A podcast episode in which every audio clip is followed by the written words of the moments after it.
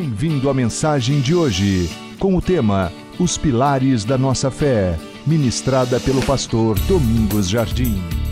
Vamos ler a Bíblia, Filipenses 2, de 5 a 11. Tende em vós aquele mesmo sentimento que houve também em Cristo Jesus, o qual, subsistindo em forma de Deus, não considerou ser igual a Deus, coisa que devia ferrar, mas esvaziou-se a si mesmo, tomando a forma de servo, tornando-se semelhante aos homens, e achado na forma de homem, humilhou-se a si mesmo, tornando-se obediente até a morte e morte de cruz. Pelo que também Deus o exaltou soberanamente e lhe deu o nome que é sobre todo nome, para que ao nome de Jesus se dobre todo o joelho dos que estão nos céus e na terra e debaixo da terra, e toda língua confesse que Jesus Cristo é Senhor, para a glória de Deus Pai. Curva sua cabeça e fale com o Senhor agora, aí onde você está. Comece a orar. Pai, em nome de Jesus Cristo, nós nos reunimos neste lugar. A única bandeira que nos traz aqui é Jesus. Jesus, Jesus, o Senhor dos céus e da terra, o nosso eterno Salvador. É nesse nome que nós nos reunimos aqui. Agora, Pai, nós pedimos que o Senhor aumente a tua presença nessa casa, neste lugar. Abençoa nossas irmãs que estão vindo para cá nesse final de semana abençoadíssimo. Protege, guarda e traz em segurança cada uma delas. Abençoa cada família aqui representada. Abençoa o lar de cada um, a vida de cada um. Eu já declaro a tua bênção. Eu declaro que eles terão uma semana abençoadíssima na tua presença. E eu declaro o teu favor sobre eles. Espírito Santo de Deus, seja muito bem-vindo. Fique à vontade entre nós. Fala do teu jeito e da tua maneira, para a glória do Pai e do Filho. Nós nos rendemos ao senhorio de Jesus Cristo nós nos rendemos ao teu senhorio, amado Espírito Santo. Fale conosco. Nós queremos apenas ouvir a tua voz. Oramos muito, muito agradecidos, em nome de Jesus. Diga amém. Quero falar com você nos próximos minutos sobre pilares da nossa fé. Diga isso, vamos lá pilares da nossa fé. Mais uma vez, vamos lá, só vocês. Mais uma vez. E com, com essa palavra pilares, eu quero falar aquilo que é a base da fé cristã, aquilo que é o alicerce da nossa fé. E quero enumerar quatro coisas muito, muito especiais que formam a base, que formam os pilares da fé que nós temos em Cristo Jesus. Quero falar com você sobre isso porque o verdadeiro cristianismo não é uma placa de uma igreja. O verdadeiro cristianismo não é uma religião. Eu sei que você conhece o cristianismo como religião, mas o cristianismo de Jesus não é uma religião. O cristianismo de Jesus não é um sistema de doutrinas. Não, o verdadeiro cristianismo é uma pessoa. E o nome dele é Jesus. O verdadeiro cristianismo é uma manifestação de Jesus Cristo. Não é a manifestação de uma placa, de uma ideologia, de um sistema doutrinário. Não, isso não tem nada a ver. O verdadeiro cristianismo é a manifestação de Jesus Cristo de Nazaré. E eu sei que você que me ouve aí em casa pela internet, e você que está aqui nesse grande auditório, eu sei que você está cansado das placas, e eu também. E eu sei que o mundo está cansado das placas, mas eu sei que você e eu queremos ver Jesus. Queremos ver Jesus. Queremos ver Jesus. E o verdadeiro cristianismo é aquele que demonstra Jesus, onde os discípulos de Jesus manifestam Jesus em suas palavras, ações e atitudes. Porque se você não manifestar Jesus, você é apenas um cristão nominal, mas quando você manifesta Jesus, você é um discípulo verdadeiro. Amém, amados? Então, o verdadeiro cristianismo é uma pessoa. E nós vamos falar sobre ele hoje, Jesus. Então, ser cristão verdadeiro é ser alguém que manifesta o caráter de Jesus, a santidade de Jesus, o amor de Jesus, o perdão de Jesus, a graça de Jesus. É ser alguém que emana Jesus. Isso é ser cristão verdadeiro.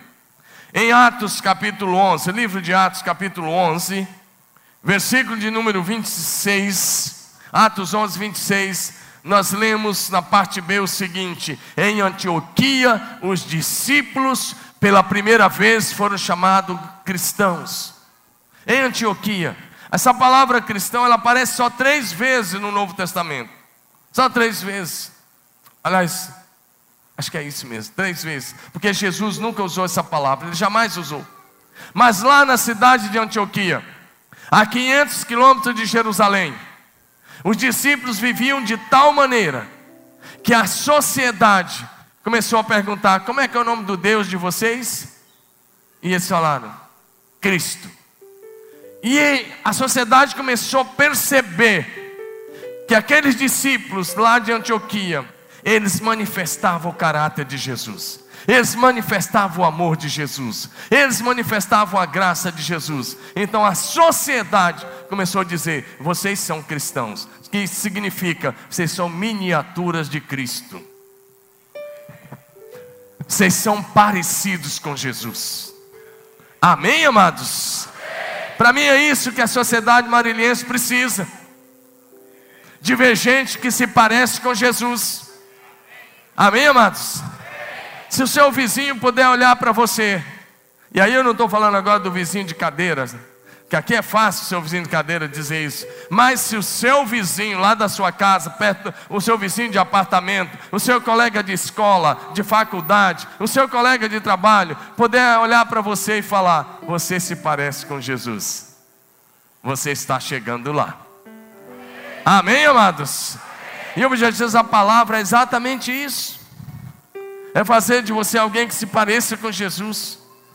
Meu querido, porque se você for apenas um religioso, não vai levar nada.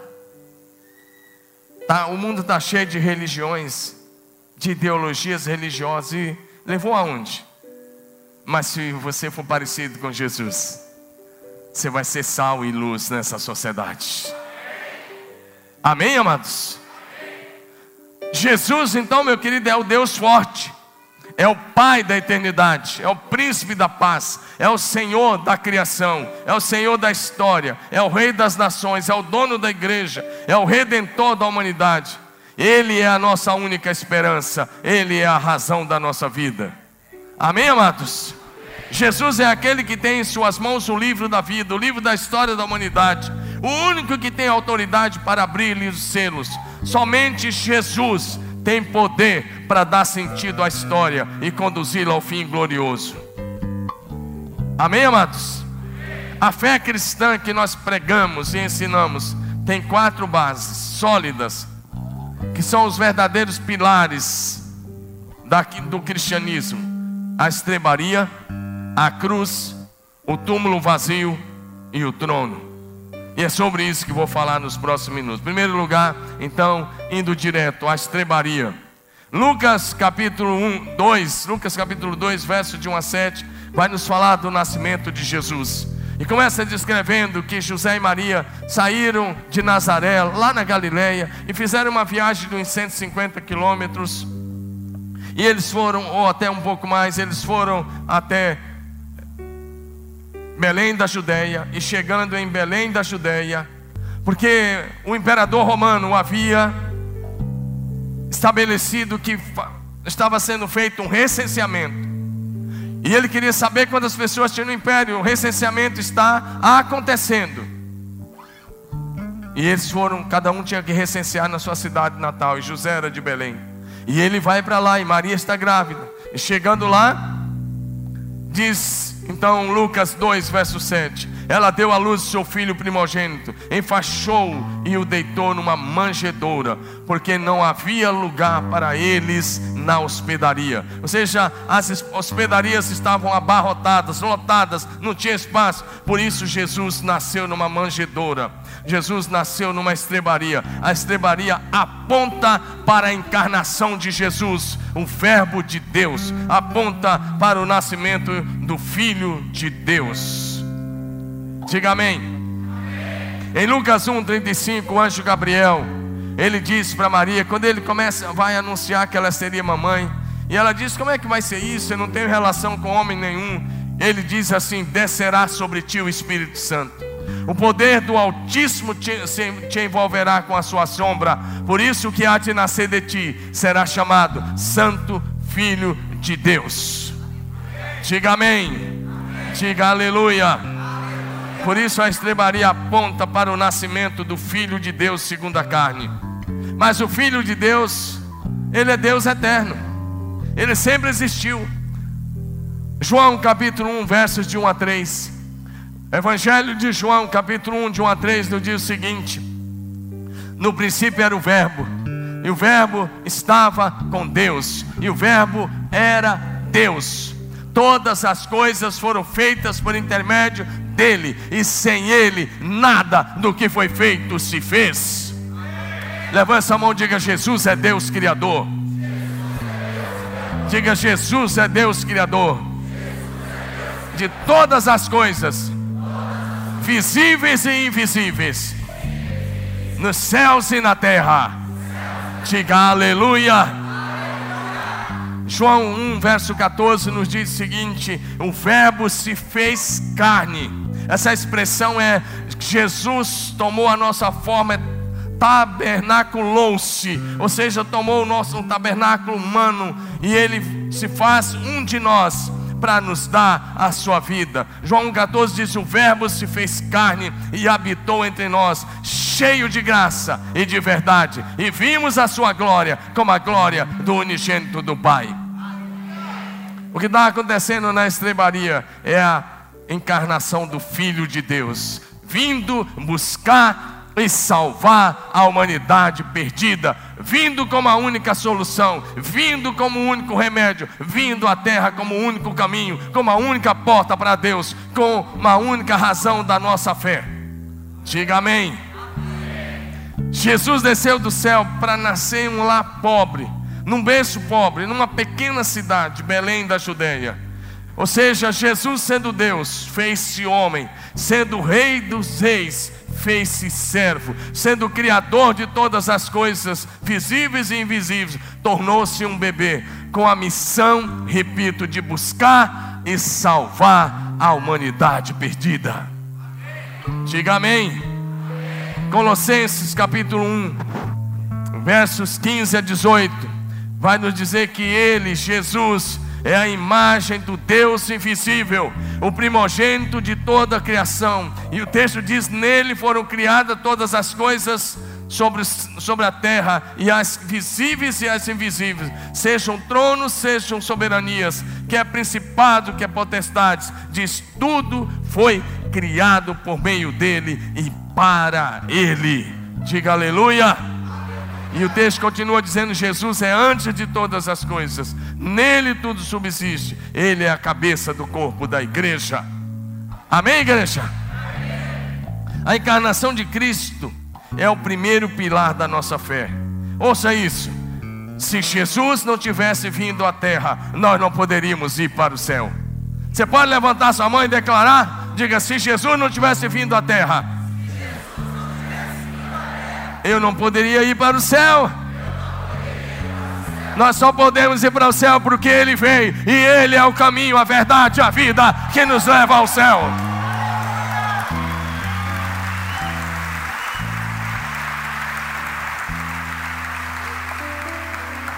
Se Jesus não tivesse entrado na história da humanidade, jamais poderíamos desfrutar da bem-aventurança da vida eterna. Texto que lemos diz que Jesus esvaziou-se a si mesmo. Ele era o eterno Filho de Deus, estava à direita do Pai, e ele vem. Essa ideia lá de Filipenses é que ele se despiu da sua glória, se despiu da posição de Deus, e ele vem como uma humilde criança nascendo numa manjedoura para nos salvar da perdição e da morte eterna. Se Jesus não tivesse se esvaziado da sua glória e tivesse vindo até nós, não tivesse vindo até nós, nós não viveríamos vida plena. E ele disse: Eu vim para que vocês tenham vida e vida plena, vida abundante. Diga aleluia. Agora levante bem alto sua mão e diga assim: Se Jesus não tivesse se humilhado, nós jamais seríamos glorificados. Diga de novo: se Jesus não tivesse se humilhado, eu jamais seria glorificado. Deixa eu te explicar isso. A nossa salvação, ela tem três etapas bem definidas. Quando você entrega a sua vida a Jesus, acontece a primeira parte da salvação. Ou seja, você quando entrega a sua vida a Jesus, nesse momento você é redimido você é justificado. Diga justificado. Ou seja, nesse momento os seus pecados são apagados, seu nome é escrito no livro da vida, e Deus declara você justificado por causa do sacrifício de Jesus, por causa do sangue de Jesus que nos purifica de todo pecado. Essa é a primeira etapa. Então, você, no dia que entregou sua vida a Jesus, você foi justificado. Agora, o que estamos fazendo desde aquele dia? E vamos fazer por toda a nossa vida na terra. Sabe o que estamos vivendo? É o período da santificação. Diga santificação. Essa é a segunda etapa da nossa salvação, a santificação. Diga santificação. E aí a Bíblia vai dizer que sem a santificação ninguém jamais verá a Deus. Sem santificação ninguém verá Deus. Essa é a segunda etapa da nossa salvação. Mas a terceira etapa da nossa salvação é a glorificação. Diga glorificação. Diga glorificação. Agora diga as três palavras. Diga no passado eu fui justificado. Diga, fui justificado. Diga, estou vivendo a santificação. E diga, no futuro serei glorificado. Sabe o que é ser glorificado? É aquele dia que nós vamos entrar na presença de Deus e vamos receber um corpo igual aquele que Jesus foi levantado dentre os mortos, um corpo que não morre mais, não se quebra, não envelhece, é eterno no céu. É isso que Deus tem para você e para mim. Diga amém. A estrebaria fala da extrema humilhação de Jesus, o Filho de Deus. Veja bem, para nascer na estrebaria, para ser, não foi ninguém que humilhou Jesus. O texto que nós lemos de Filipenses 2, de 5 a 11, diz: Tende em vós o mesmo sentimento de Cristo Jesus. E aí ele vai dizendo da humildade dele, e ele vai dizendo, sendo em forma de Deus, não teve por usurpação ser igual a Deus mas o texto diz: a si mesmo se humilhou. Coloque o verso, faça o verso 6 e agora depois o 7. Verso 7 agora. Esvaziou-se a si mesmo, tomando as formas de servo e tornando-se semelhante aos homens. Verso 8. Achado na forma de homem, humilhou-se a si mesmo. Diga, humilhou-se a si mesmo. Ou seja, foi uma decisão de Jesus de humilhar-se a si mesmo. Não foi ninguém que humilhou a ele, ele humilhou-se a si mesmo. Ele que toma a decisão de ser um servo humilde, para que eu e você pudéssemos ter vida plena. Ou seja, Jesus, o Rei dos Reis, não entrou neste mundo pelos umbrais de um rico palácio, mas deitado em um berço de palhas. Diga amém. A estrebaria, então, é um golpe fatal na vaidade dos poderosos, daqueles que são feitos do pó. Eu e você somos feitos do pó da terra. A Bíblia diz que Deus criou o homem do pó da terra. E a Bíblia diz que eu e você somos pó, e ao pó nós retornaremos se Jesus não voltar em breve. para arrebatar a igreja, todos vão para o pó outra vez. Ou seja, aqueles que são barro e voltarão um dia para o barro, muitas vezes se orgulham, estufam o peito, cheios de orgulho e de arrogância, porque vive apenas para este mundo e para os seus bens, para as suas riquezas. Mas o Rei dos Reis, o Criador dos céus e da terra, Ele que criou o pó da terra, o dono do ouro e da prata, o dono de todo o universo, o Senhor dos céus e da terra, não hesitou em deitar numa manjedoura. Quer ter vida com Ele, aprenda a ser humilde como Jesus. Diga, eu devo aprender a ser humilde como Jesus. A humildade de Cristo é um machado divino colocado na raiz da nossa soberba. E a Bíblia diz que Deus resiste aos soberbos, mas dá graça aos humildes. E a Bíblia diz que o orgulho precede a ruína e a altivez de espírito a queda. Portanto, se você quer ter vida com Jesus, lembre-se que o Deus eterno não teve problema de nascer numa manjedoura, de se colocar numa manjedoura. E se você quer ter vida com Ele, Aprenda a ser humilde com Jesus. Diga humildade é uma decisão. A segunda coisa que quero enumerar é a cruz. Diga a cruz. Diga a cruz. Jesus vem, nasce numa manjedoura, ele vive aí 30 anos, depois com 30, cerca de 30 anos ele começa o seu ministério e por volta dos 33 anos e meio ele é crucificado. Lucas 23 verso 33 vai dizer: Quando chegaram ao lugar do Calvário, ali o crucificaram, bem como os malfeitores, um à sua direita outro à sua esquerda. A cruz de Cristo, meu amigo, não foi um acidente, mas foi a agenda do céu. Vocês estão adorando a Jesus ou não? Estão acordados ou não? Está cheio de gente que acha que a cruz, tadinho de Jesus, ele morreu na cruz. Não, meu querido, você não precisa pensar assim, isso é engano do diabo. Eu quero que você pense da, da forma bíblica, da, com a mente de Deus, com aquilo que Deus quer que você veja. A cruz não foi um acidente, a cruz foi uma agenda de Deus. Foi uma agenda do céu. Vou te mostrar isso na Bíblia, porque se eu falar qualquer coisa e não te mostrar na Bíblia, não aceite. Mas se tiver na Bíblia, você vai aceitar, porque é a palavra de Deus. Apocalipse capítulo 13, verso 8. Apocalipse 13 está falando da besta, do anticristo, do falso profeta, da trindade satânica, que é, num determinado período aí, está isso muito próximo, vai estar governando a terra por um período.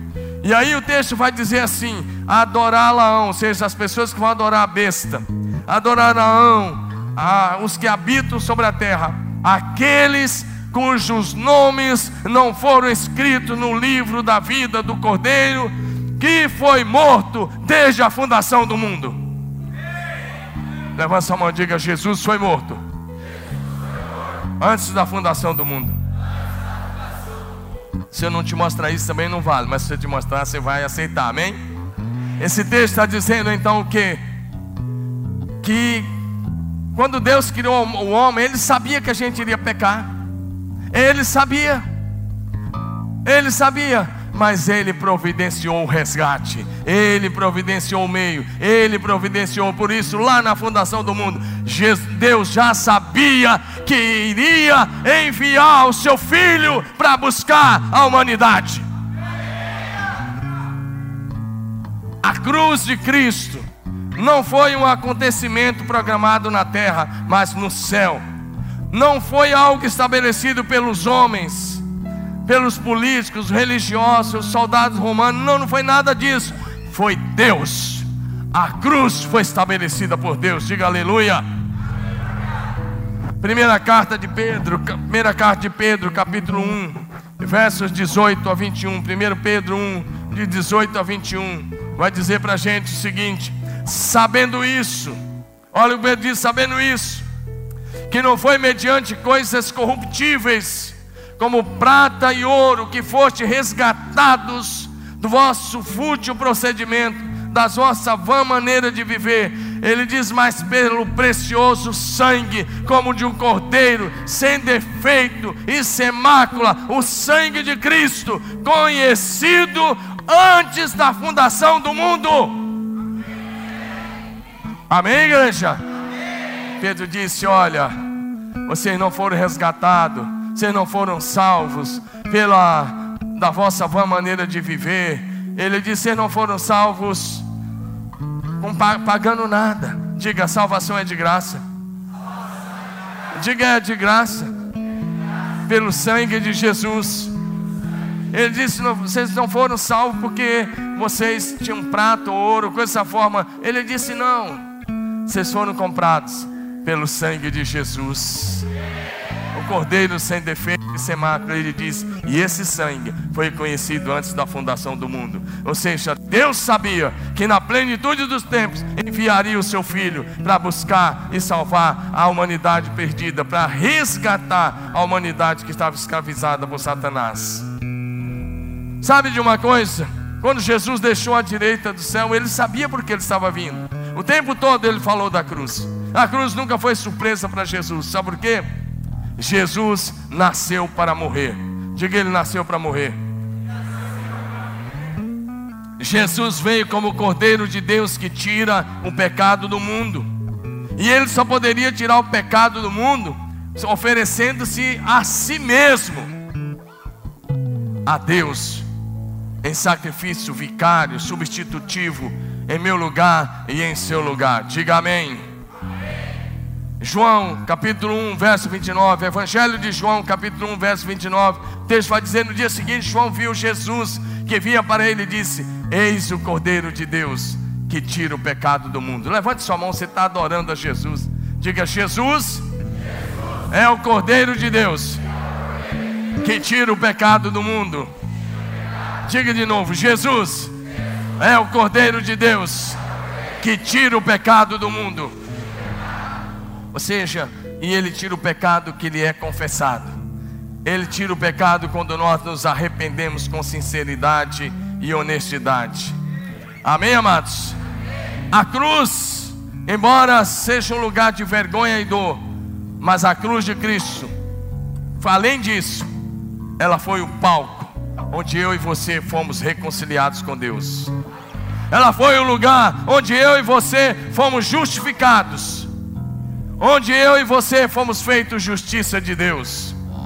Segundo Coríntios capítulo 5, verso 21. Segunda carta aos Coríntios 5, verso 21 diz o seguinte: Falando de Jesus, o apóstolo Paulo escreve: Aquele que não cometeu nenhum pecado, aquele que não conheceu o pecado, Deus o fez pecado em nosso lugar, para que nele fôssemos feitos justiça de Deus. Olha para mim, deixa eu dizer uma coisa: espiritualmente, quando Deus olha para você, e se você já pediu perdão, se você já acertou tua vida com Jesus, se você já é um filho de Deus, e alguém quiser no mundo espiritual apontar os seus pecados e chegar para Deus e dizer: Olha lá os pecados dele, e Deus vai dizer quais? Quais? Sabe por quê? Quando Deus olha para você, Ele já olha através da cruz, Ele já vê que o preço foi pago, que a dívida foi paga, foi completamente paga.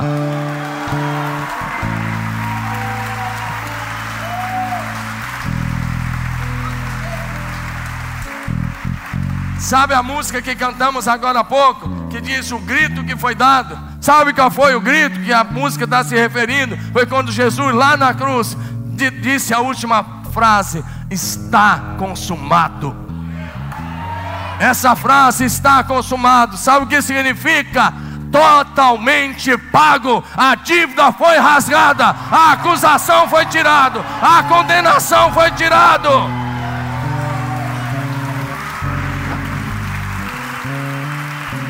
Totalmente pago. Diga: a minha dívida foi totalmente paga por Jesus na cruz do Calvário. Diga: Ele rasgou a cédula. Diga: Ele rasgou a cédula da condenação. Ele encravou na cruz. Diga, ele encravou na cruz. Diga o inferno. Diga o inferno. Não pode mais cobrar uma dívida que já foi paga na cruz pelo sangue de Jesus. Já foi pago por Jesus.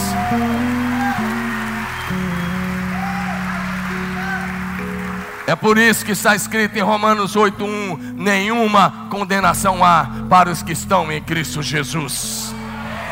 Não há condenação porque a dívida foi totalmente paga. Diga aleluia.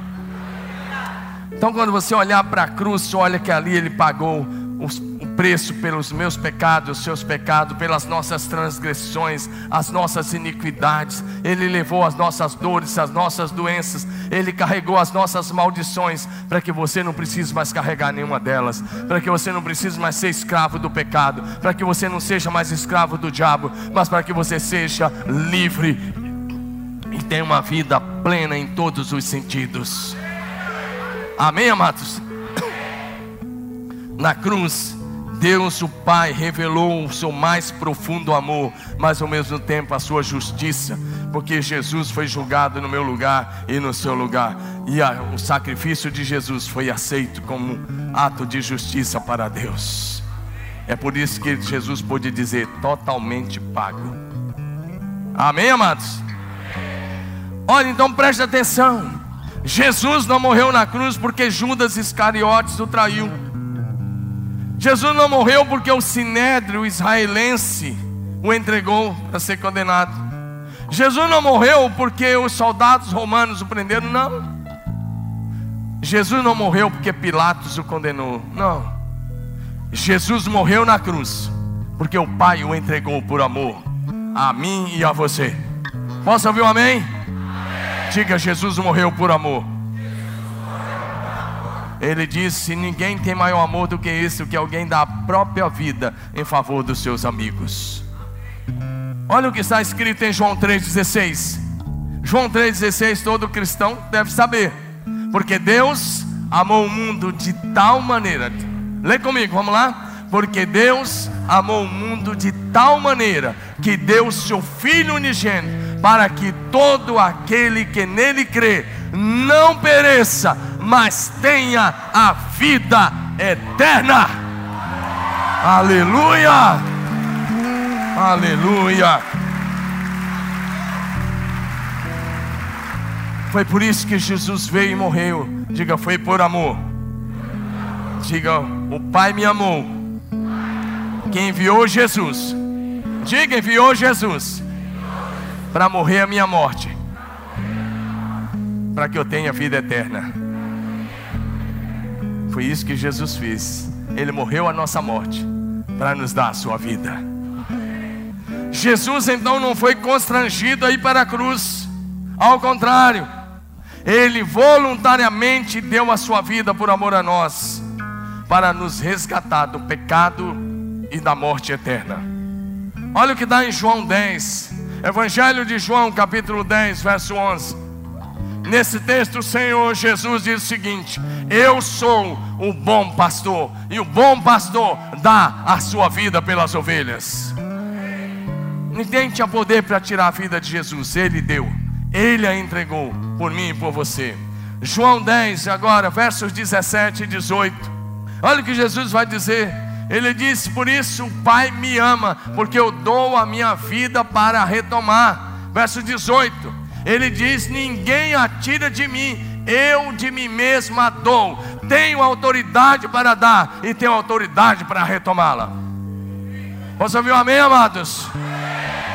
Então não é que as pessoas tiraram a vida de Jesus, é que eu e você, alguém precisava pagar o preço do meu pecado e do seu pecado, e só tinha um que podia fazer isso: Jesus. Só um, um representante da raça humana, sem pecado, podia pagar o preço do meu pecado e do seu pecado. Por isso que Jesus veio. Você está entendendo? Quantos estão entendendo? Meu querido, é preciso que você entenda essa mensagem. Sabe, porque se você não entender essa mensagem, você vai viver de uma forma diferente. Deixa eu te dizer, a cruz não foi lugar de derrota, foi lugar de triunfo. Diga, a cruz não foi lugar de derrota, foi lugar de triunfo. Sabe por quê, querido? Porque na cruz do Calvário, Jesus Cristo triunfou sobre o diabo e todas as suas hostes, todo o inferno. Colossenses capítulo 2, verso 15, vai dizer para a gente: despojando os principados e as potestades, publicamente triunfou deles na cruz. Despojando os principados e as potestades, os expôs ao desprezo público e triunfou deles na cruz. Olha para mim, querido, triunfo não é vitória, triunfo é a comemoração da vitória. Então a cruz não foi apenas uma vitória, foi um triunfo. Lá no Gênesis, livro de Gênesis, capítulo 3, verso 15. Deus, o Pai, quando o homem caiu, Adão e Eva caíram, Deus deu uma palavra e ele disse o seguinte: Olha, da semente da mulher, eu vou enviar um e ele está falando ali, e ele diz: Você vai ferir o calcanhar dele, mas ele vai pisar na sua cabeça. Colossenses 2,15 está dizendo o cumprimento dessa palavra de Deus, está dizendo que lá na cruz, Jesus pisou na cabeça do diabo. Diga: Jesus pisou na cabeça do diabo. Sabe por quê? Naquele dia em diante, daquele dia em diante, o diabo perdeu o poder que ele tinha sobre a humanidade, perdeu o poder que ele tinha sobre a morte. Ah, Jesus é quem tem as chaves da vida nas suas mãos, a chave da morte e do inferno. Jesus, Jesus, Jesus. Como disse lá na cruz, ele pagou o nosso preço preço pelo meu pecado e pelo seu pecado. Olha que está Colossenses 2, verso 14. Lá diz que ele rasgou, rasgou o escrito de dívida que era contra nós. Ele o removeu inteiramente e ele encavou na cruz. Olha para mim, se você está em Cristo e alguém, o diabo quiser te condenar, dizer você está condenado, olha para mim. Olha os seus pecados lá, o diabo começar a mostrar. Sabe o que você vai dizer para ele? Eles já foram cravados lá na cruz. Diga, eles já foram cravados lá na cruz. A cédula da condenação foi cravada e rasgada lá na cruz. Presta atenção nisso. Hoje até nós fizemos isso nos dois cultos, da 10, das 17 horas. Agora não fizemos que não ia ficar muito fácil fazer a ceia do Senhor. Mas na noite que antecedia a sua crucificação, o Senhor Jesus celebrou a ceia com seus apóstolos. E aí ele deixou a ordenança. E quando ele deixou a ordenança da ceia, Lucas 22, 19 e 20, ele disse: Olha, Façam isso até que eu volte. Olha para minha igreja linda de Jesus. Jesus fez muitos milagres. Ele uma vez pegou cinco pães e dois peixinhos, multiplicou-os e alimentou cinco mil homens, além das mulheres e crianças. Jesus andou sobre as águas. Jesus curou muitos cegos. Jesus ressuscitou muitos mortos. Mas ele nunca disse: Olha, lembra desse milagre. Olha, lembra da multiplicação dos pães. É, presta atenção nisso, como eu ia dizendo, Jesus não disse assim, lembra desse milagre. Lembra da ressurreição de Lázaro. Jesus não disse isso. Lembra, lembra, ele não disse. Lembre que eu andei sobre as águas. Ele não disse. Ele disse: lembre da cruz. Diga isso. Ele disse: lembrem da cruz. Porque na ceia, cada vez que ceiamos, nós olhamos para a cruz do meio, a cruz de Cristo, onde Ele pagou o preço da nossa redenção, da nossa salvação. Nós olhamos para aquela cruz, onde Ele levou sobre si nossos pecados, transgressões e iniquidades. O castigo que nos traz a paz estava sobre Ele, e pelas Suas pisaduras nós somos sarados. Amém, amados? Ou seja, Ele não pediu para a gente lembrar das outras coisas, mas Ele disse: façam isso em memória de mim façam isso até que eu volte. Sabe por quê, querido? Se você lembrar de todos os milagres de Jesus, é muito bom, mas isso não te salvará. Isso não te salvará. Você não é salvo por conhecer os milagres de Jesus. Mas você é salvo quando você entende a mensagem da cruz e quando você recebe aquilo que Jesus já fez por você na cruz do Calvário. Você é salvo por aquilo que aconteceu na cruz. Ou seja, o Evangelho é a mensagem da cruz, porque foi na cruz que Jesus consumou para mim e para você eterna salvação. Diga amém. amém. Foi na cruz que Jesus pisou na cabeça da antiga serpente. Foi na cruz e através da cruz que Deus o Pai nos arrancou do poder das trevas e de Satanás e nos transportou para o reino de seu Filho amado. Amém, amados? Colossenses 1,13. Colossenses 1,13 vai dizer para a gente: Ele nos libertou do império das trevas e nos transportou para o reino do Filho do seu amor. Diga amém. amém. Terceiro pilar da fé cristã é o túmulo vazio. Diga o túmulo vazio. Diga o túmulo vazio. Sabe, querido, Jesus morre naquela cruz e ele é colocado num túmulo novo, no jardim um túmulo que era de José de Arimateia, é, escavado na rocha. Uma grande pedra foi rolada e foi colocada naquela rocha.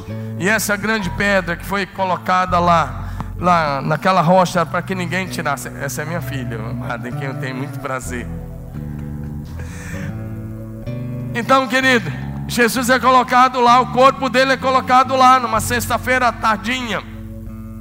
E o texto diz que algumas mulheres, já no domingo pela manhã, bem cedo, elas vão até aquele jardim, elas vão até aquele túmulo, e quando elas chegam lá, elas começam a olhar, porque no corpo já não estava lá, a pedra tinha sido rolada. A liderança dos, dos israelitas tinha colocado muitos soldados lá. Mas quando Jesus ressurgiu, todos aqueles soldados caíram com o rosto em terra. Eles viram o que aconteceu, eles viram os anjos, eles viram o terremoto e viram Jesus saindo da sepultura. Diga amém. Então os anjos perguntam para as mulheres, por favor, projete. Lucas 24, 5 e 6. Estando elas possuídas de temor, baixando os olhos para o chão, os anjos lhes perguntaram: Por que buscais entre os mortos aquele que vive?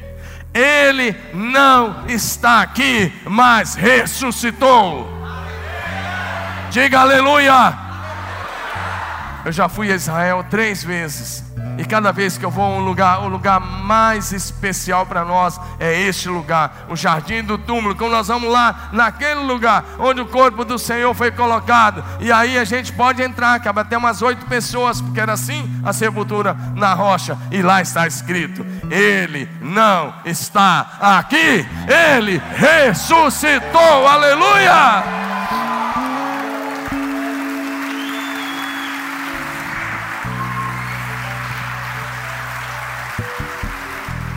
E aí não tem como você sair dali sem chorar, porque você sabe que aquilo que foi o anseio de todas as gerações, a luta de todas as gerações era o que? Era vencer a morte, mas Jesus vem e vence a morte, e a vitória de Jesus sobre a morte é a minha vitória, é a sua vitória. Diga aleluia.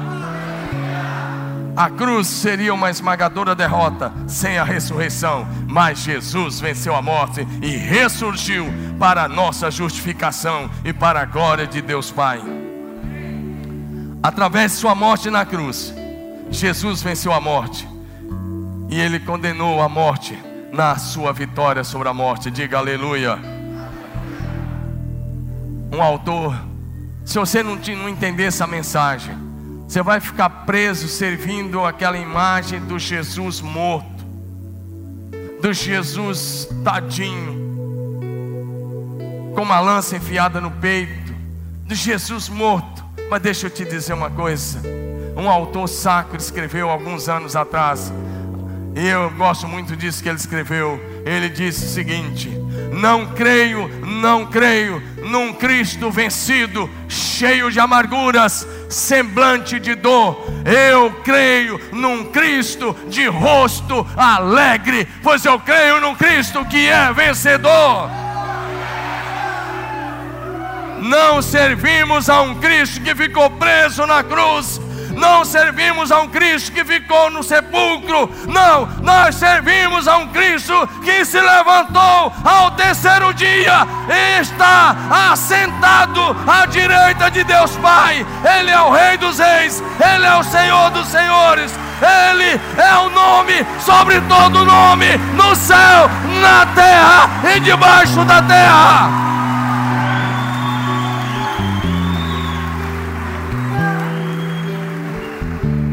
Leia Apocalipse 1 e mostra o Cristo glorificado logo, a partir do verso 10. E quando o autor começa a descrever, diz assim: O seu rosto é como o sol quando brilha na sua força. Amém, amados? Dá uma olhada lá. Ele, aí depois você lê Apocalipse 5, você vai ver que ele é o único nome digno de pegar o livro e abrir. O livro está na mão direita do Deus, o Pai. Ou seja, Jesus arrancou o aguilhão da morte, triunfou sobre ela, abrindo o caminho para a imortalidade. No Brasil, nós temos a Academia Brasileira de Letras.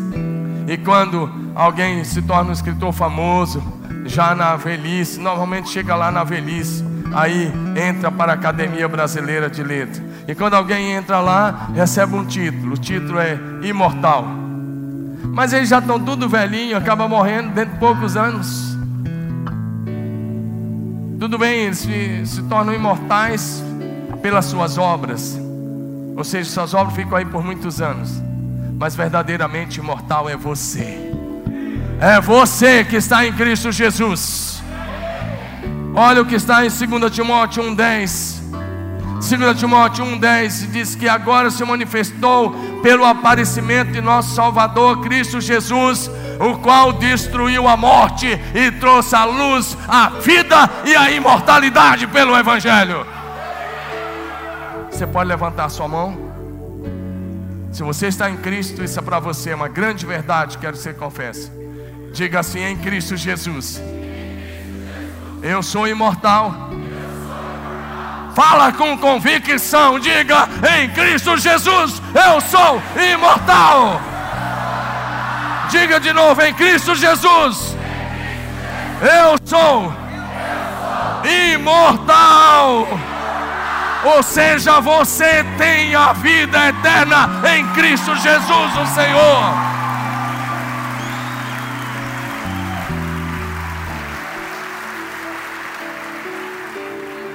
Porque Ele morreu em nosso lugar, porque Ele assumiu os nossos pecados, nossas transgressões, eu e você nos tornamos imortais em Cristo Jesus, porque Jesus vive, você não precisa mais ter medo da morte, porque Jesus vive. Deixa eu te dizer, em Jesus a morte não é mais a última palavra.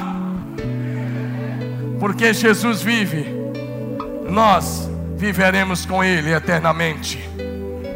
João 11, 25 e 26, Jesus disse: Eu sou a ressurreição e a vida. Quem crê em mim, ainda que morra, viverá. E todo que vive e crê em mim, não morrerá eternamente. Ele é a ressurreição e a vida. Deixa eu dizer mais alguma coisa. Jesus saiu do túmulo como a, a primícia daqueles que já morreram. Ele foi o primeiro da fila. Mas nós seguiremos as suas pegadas, porque neles, nele, em Jesus, nós estamos eternamente seguros. Diga amém.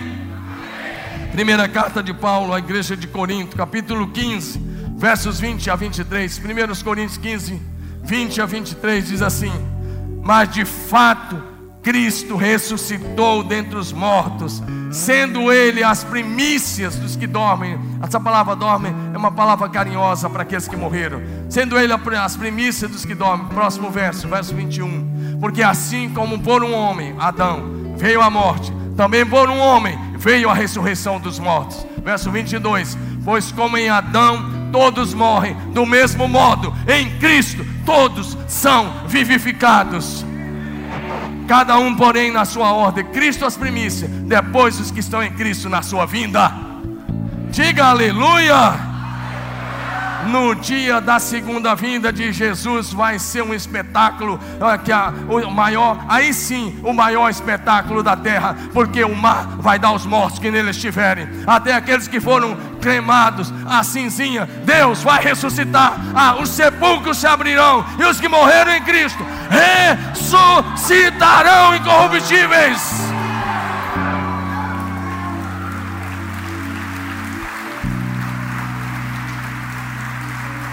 Deixa eu te dizer uma verdade. Se você está em Cristo, o seu destino não é mais aquele túmulo gelado, o seu destino é a eternidade no céu. Em Cristo nós não caminhamos para o ocaso, cheio de sombra e horror. Em Cristo nós caminhamos para o glorioso dia da ressurreição. E quase que eu digo aqui manhã gloriosa.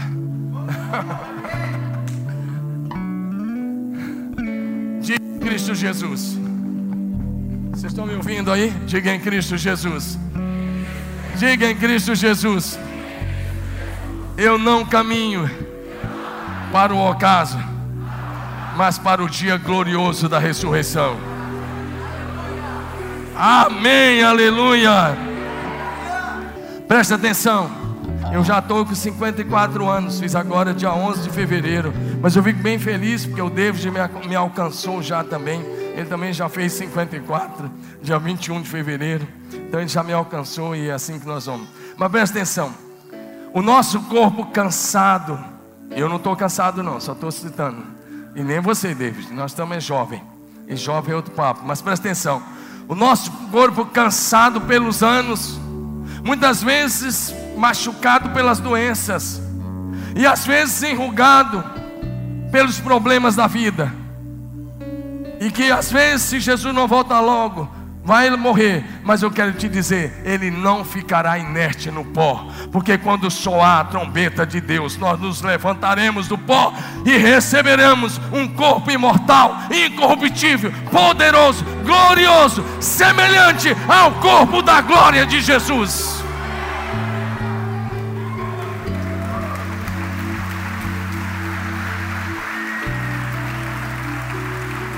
É isso que a cruz e a ressurreição nos proporcionam. 1 Coríntios capítulo 15, versos 50 a 54. Presta atenção nesse texto. Paulo diz: Digo isso, irmãos, que a carne e o sangue não podem herdar o reino de Deus, ou seja, você não vai entrar lá com esse corpo. Nem a corrupção herda a incorrupção. Eis aqui vos digo um mistério: nem todos morreremos, aí dormiremos, mas todos seremos transformados num momento, num abrir e fechar de olhos, ao som da última trombeta, porque a trombeta soará. Presta atenção nessa explicação de Paulo. E os mortos serão ressuscitados, incorruptíveis, e nós seremos transformados. Verso 53: Porque é necessário que este corpo corruptível se revista da incorruptibilidade, e que este corpo mortal se revista da imortalidade. E quando este corpo corruptível se revestir da incorruptibilidade, quando esse corpo mortal se revestir da imortalidade, então se cumprirá a palavra que está escrita: tragada foi a morte pela vitória. Tragada foi a morte pela vitória.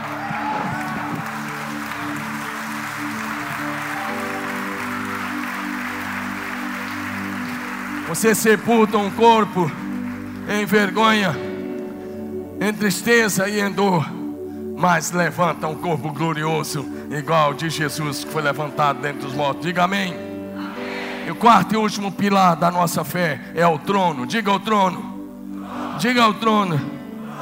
Após a sua ressurreição, Lucas 24, 51 nos diz que aconteceu que enquanto ele abençoava, ele foi se retirando, foi sendo elevado às alturas e foi recebido no céu. Esse mesmo texto está em Atos capítulo 1. Ou seja, Jesus Cristo não apenas venceu a morte, ele subiu ao céu e está sentado à direita de Deus, o nosso Pai. Posso ouvir um amém? amém? Jesus foi entronizado e exaltado, como lemos em Filipenses Deus o Pai lhe deu o nome que está acima de todo nome, para que diante do nome de Jesus todo joelho se dobre no céu, na terra e debaixo da terra, e toda língua confesse que Jesus Cristo é Senhor, para a glória de Deus Pai. Essa expressão que Jesus está no trono, reinando sobre todas as coisas, sabe o que significa? Significa que em breve Jesus voltará. Significa não apenas que Ele governa, mas em breve Ele voltará com poder e grande glória. Então seremos reunidos a Ele para reinarmos com Ele, e isso por toda a eternidade. Amém?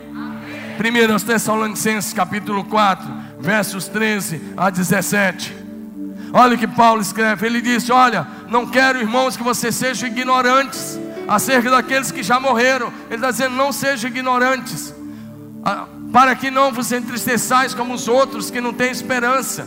Verso 14: Porque se cremos que Jesus morreu e ressurgiu, assim também os que dormem, os que já morreram, Deus, mediante Jesus, os tornará a trazer juntamente com Ele. Verso 15: Dizemos-vos, pois, isto pela palavra do Senhor, que nós, os que ficarmos vivos para a vinda do Senhor, de modo algum precederemos os que já morreram verso 16: Porque o Senhor mesmo descerá do céu com grande brado e a, a voz do arcanjo, ao som da trombeta de Deus, e os que morreram em Cristo ressuscitarão primeiro. Verso 17: Depois nós, os que ficarmos vivos, seremos arrebatados juntamente com eles nas nuvens, ao encontro do Senhor nos ares, e assim estaremos para sempre com o Senhor.